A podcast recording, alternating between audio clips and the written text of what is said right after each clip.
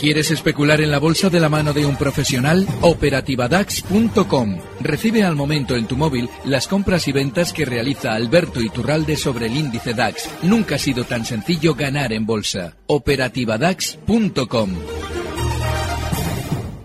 Tardes de Radio y Bolsa con Laura Blanco.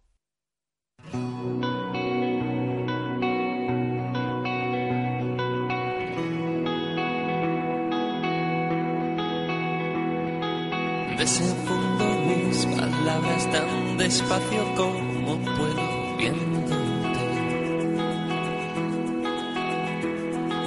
Leo propaganda del sol sobre tu cuerpo al.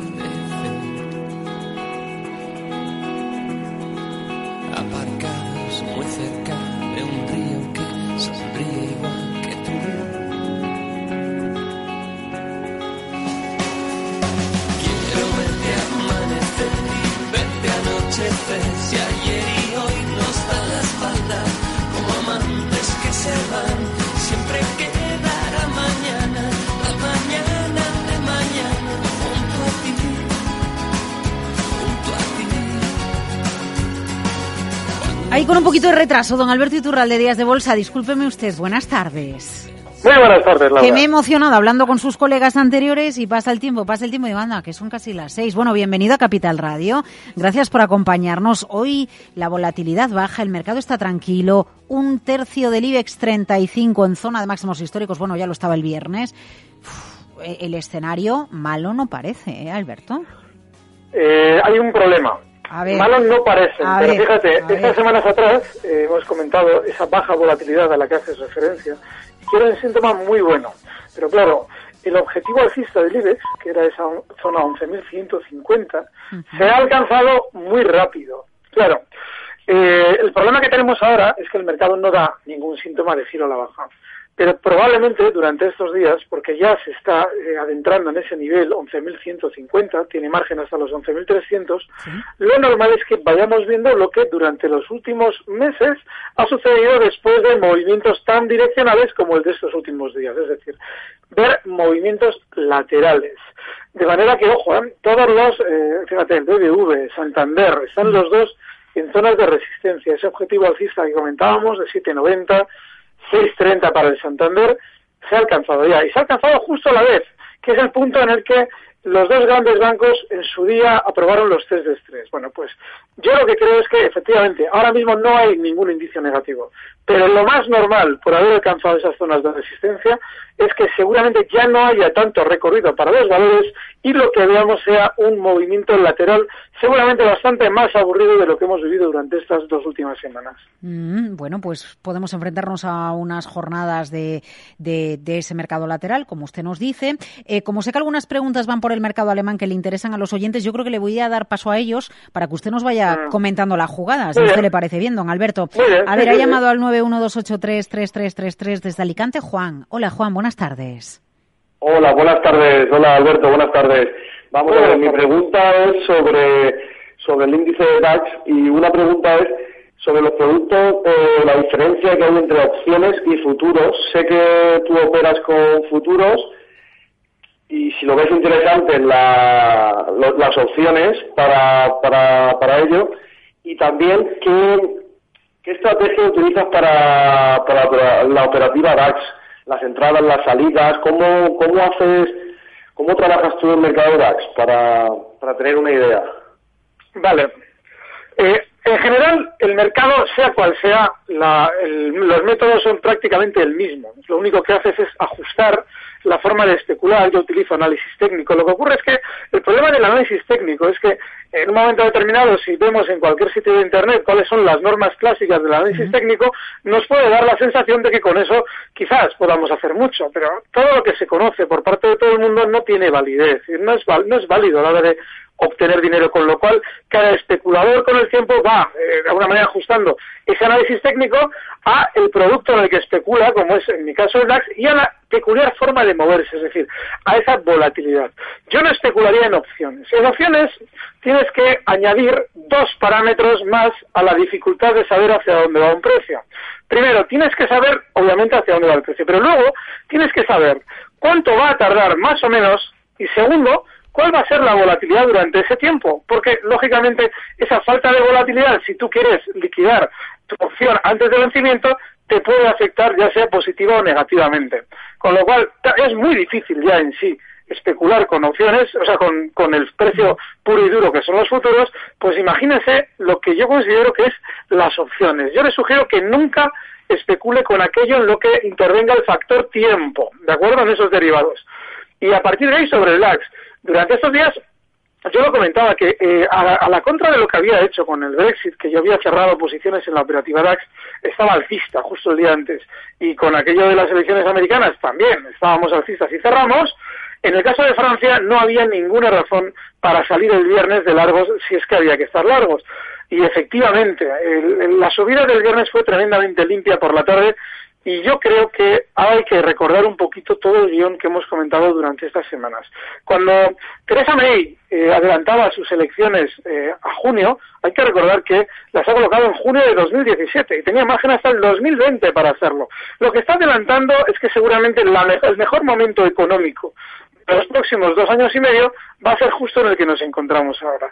Y si es junio, teniendo también septiembre Alemania elecciones, Ahora lo normal es que el DAX alemán esté quizás un poquito más flojito durante estas semanas, sin demasiado nerviosismo, pero seguramente también hasta septiembre no va a haber ningún peligro especial en el DAX. Con lo cual, mientras todo siga con esta volatilidad, hay que seguir buscando el lado alcista en el momento en el que veamos zonas de soporte.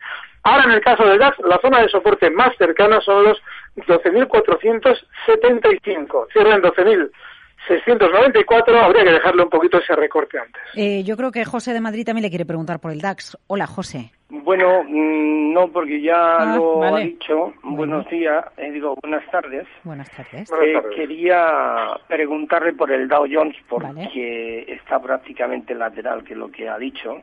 Y yo el viernes me quedé vendido en el DAX, porque como en los últimos cinco minutos subió, que fue como de locura, dije, bueno, pues el lunes seguramente que no subirá mucho.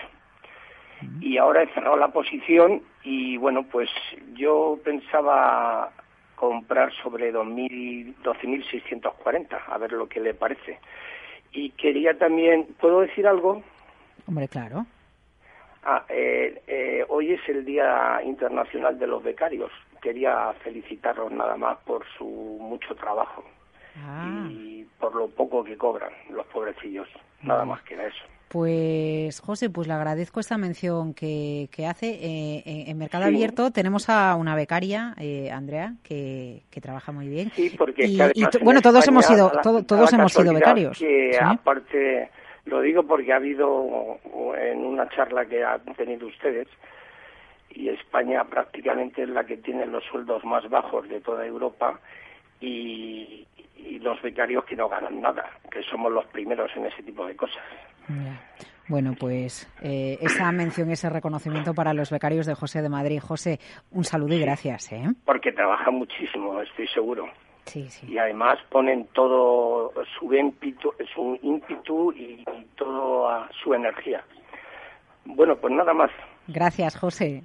Hasta luego. Eh, nos vamos al Dow Jones, don Alberto. ¿Usted, usted don Alberto, fue becario alguna vez? No, yo cuando estoy, bueno, cuando hice Derecho, comencé a trabajar en un despacho de lo que antiguamente se llamaba pasante, ¿vale? Es algo parecido al becario, pero justo cuando empecé la carrera. Y en bolsa no, en bolsa lógicamente ahí no ha habido posibilidad porque para aprender bolsa no se aprende. Lo que es la bolsa de especulación no se puede aprender más que con uno mismo, escuchando a todo el mundo, pero sobre todo eh, en, la soledad absoluta. Eso es muy importante. Mm. Eh, a ver, el Dow Jones. Bueno, el Jones, eh, durante estos meses, eh, yo venido explicando un poquito que con aquello de que tras la victoria de Donald Trump el mundo se iba a derrumbar, es decir, va a ser todo terrible, Lógicamente, los índices americanos solo podían subir porque todos los pequeños inversores se habían tragado aquello de que la incertidumbre era máxima, es decir, que en cualquier momento todo se desplomaba. La subida del Dow Jones ha sido de las más rápidas de su historia. Pero ahora sucede algo, también lo comentábamos en su día. Llegará un día en el que todo lo que nos están diciendo ahora que es muy malo de Trump, empezarán a suavizarlo y a darnos la idea contraria. Si se fijan ya en las últimas semanas, tras el ataque a Siria, el decepcionante ataque a Siria, ya Donald Trump sigue siendo malo, pero ya no tan malo. Eso lo que en cierto modo está reflejando es que la economía americana tiene que ir colocando todos los títulos, el sistema financiero que hizo subir durante ese periodo. Ahora en el VIX, en el índice, bueno, el índice, solemos llamarlo índice de volatilidad, pero en realidad es simplemente el nerviosismo de las opciones SP500.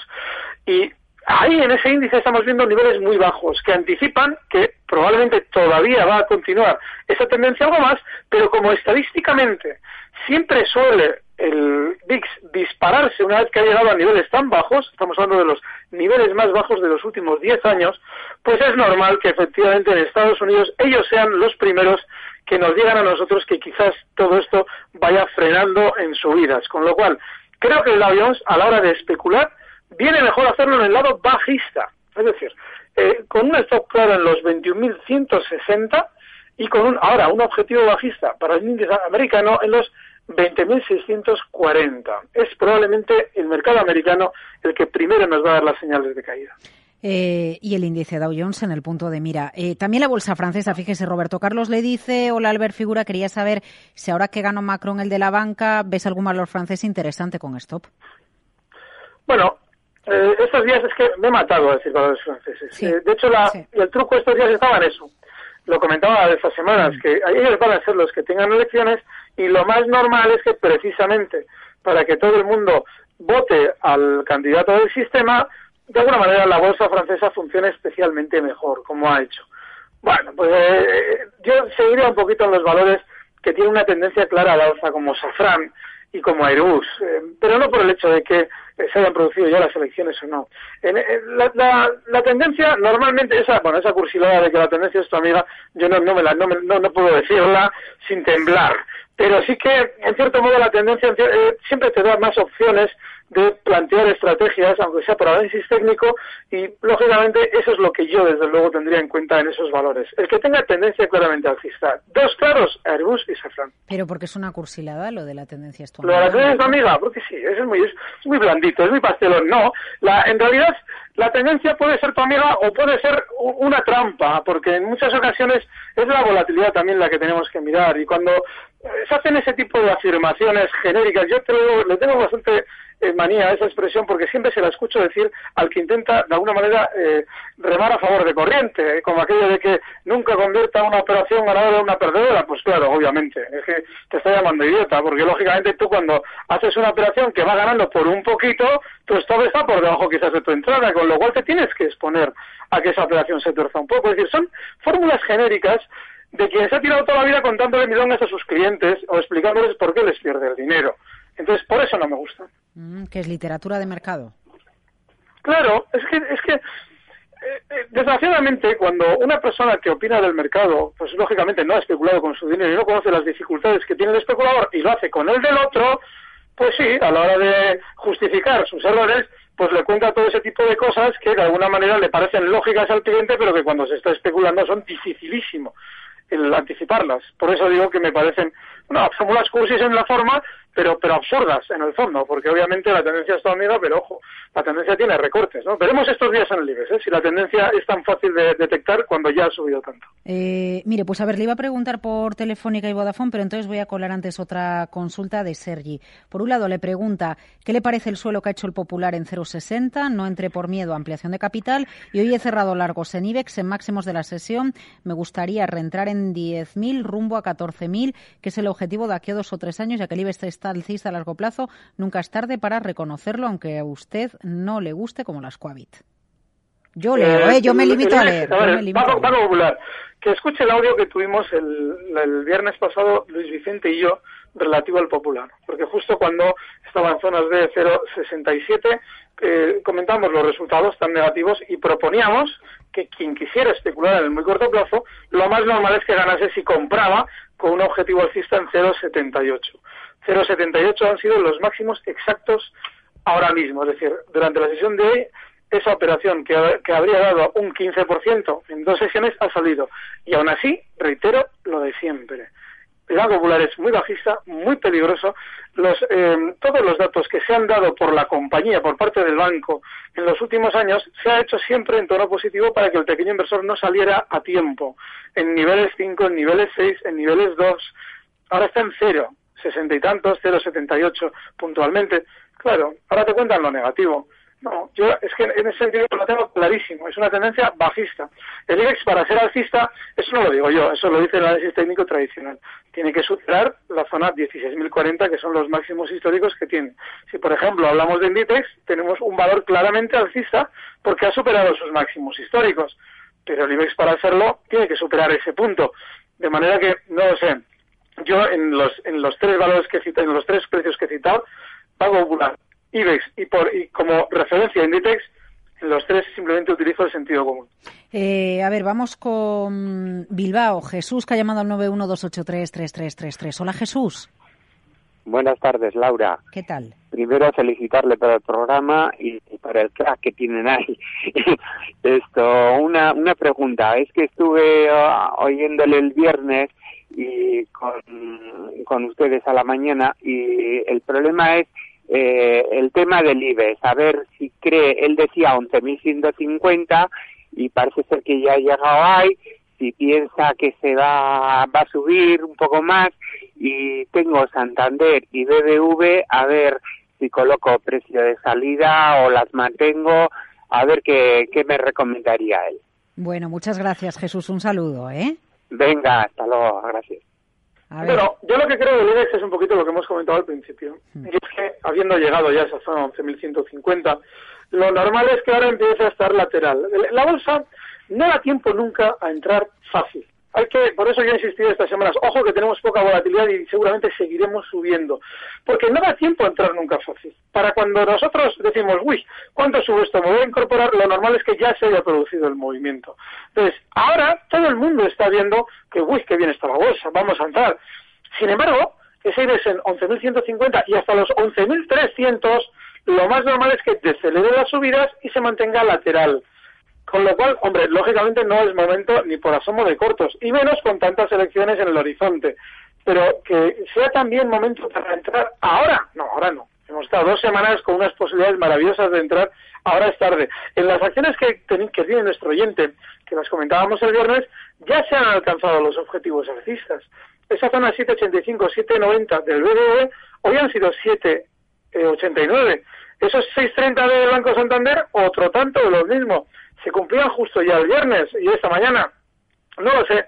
Yo creo personalmente que si él va a saber estar fuera del mercado, porque lógicamente ya han llegado al objetivo, yo vendería. Si no, si de alguna manera el hecho de vender le va a hacer estar de alguna manera hasta cierto punto ansioso, porque dice, joder, es que Santander ha marcado un poco por encima y yo vendí el otro día. Bueno, pues puedes seguir dentro. Puedes ir dentro, pues bueno, pues colocando un stock de beneficios en el 620 para el caso de Santander y en el caso del BBV para la zona, por ejemplo, los 7,60, eh, ¿vale? Y si cierra por debajo, liquidamos. Mientras tanto, si quiere seguir subiendo, que yo creo que les va a costar mucho, pues ni tan mal.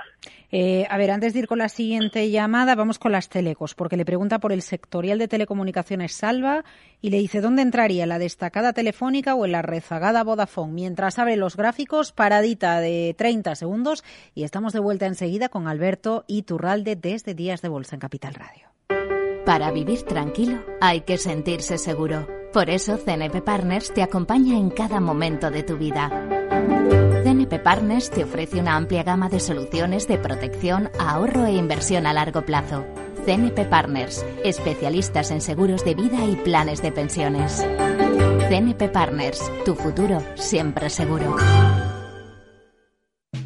Robeco Como pioneros en la gestión de activos desde 1929, hemos estado siempre abiertos a adoptar nuevas ideas, como la inversión por factores. Se trata de un enfoque científico que optimiza las rentabilidades a través de cuatro primas de factor. Conozca las fortalezas de esta metodología. Visite robeco.es barra cuatro factores. Robeco, de Investment Engineers.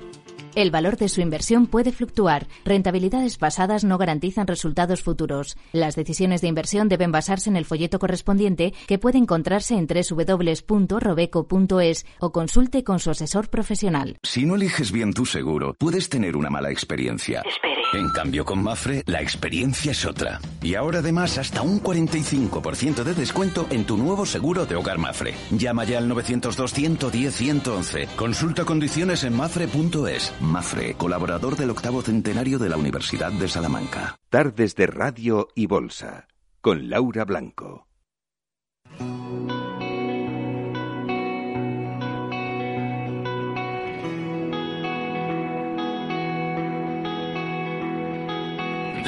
Nos vamos con Telefónica o con Vodafone, bueno, con don Alberto Iturralde, con sus acciones, ¿eh? Aquí nada de compañías, no. Aquí estamos hablando de la cotización de los títulos. Alberto Iturralde, Días de Bolsa. ¿Invita el gráfico de Telefónica o de Vodafone a subirse si no estamos subidos a ellas? Sí, sí, sí invita, y lo explico. Antes hablábamos de las tendencias, la del IBEX y las tendencias en general. En realidad la tendencia en sí es un concepto relativo. Tendencia podemos tener una sesión en la que un valor ha subido mucho y desde luego que la tendencia de esa sesión es alcista. Tenemos valores, eh, por ejemplo, el IBEX durante estos últimos meses ha sido alcista. Telefónica, en su tendencia, es tremendamente lateral. Tremendamente lateral. Está cotizando todavía en zonas en que lo hacía también en el año 99.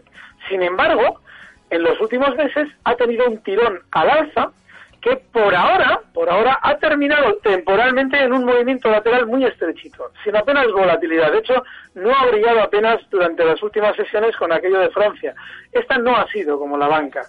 Eso es lo que probablemente está queriendo anunciar que quizás cuando la banca esté un poquito más tranquila durante estas sesiones, yo creo que va a frenar. El Santander y el BBV van a frenar subidas.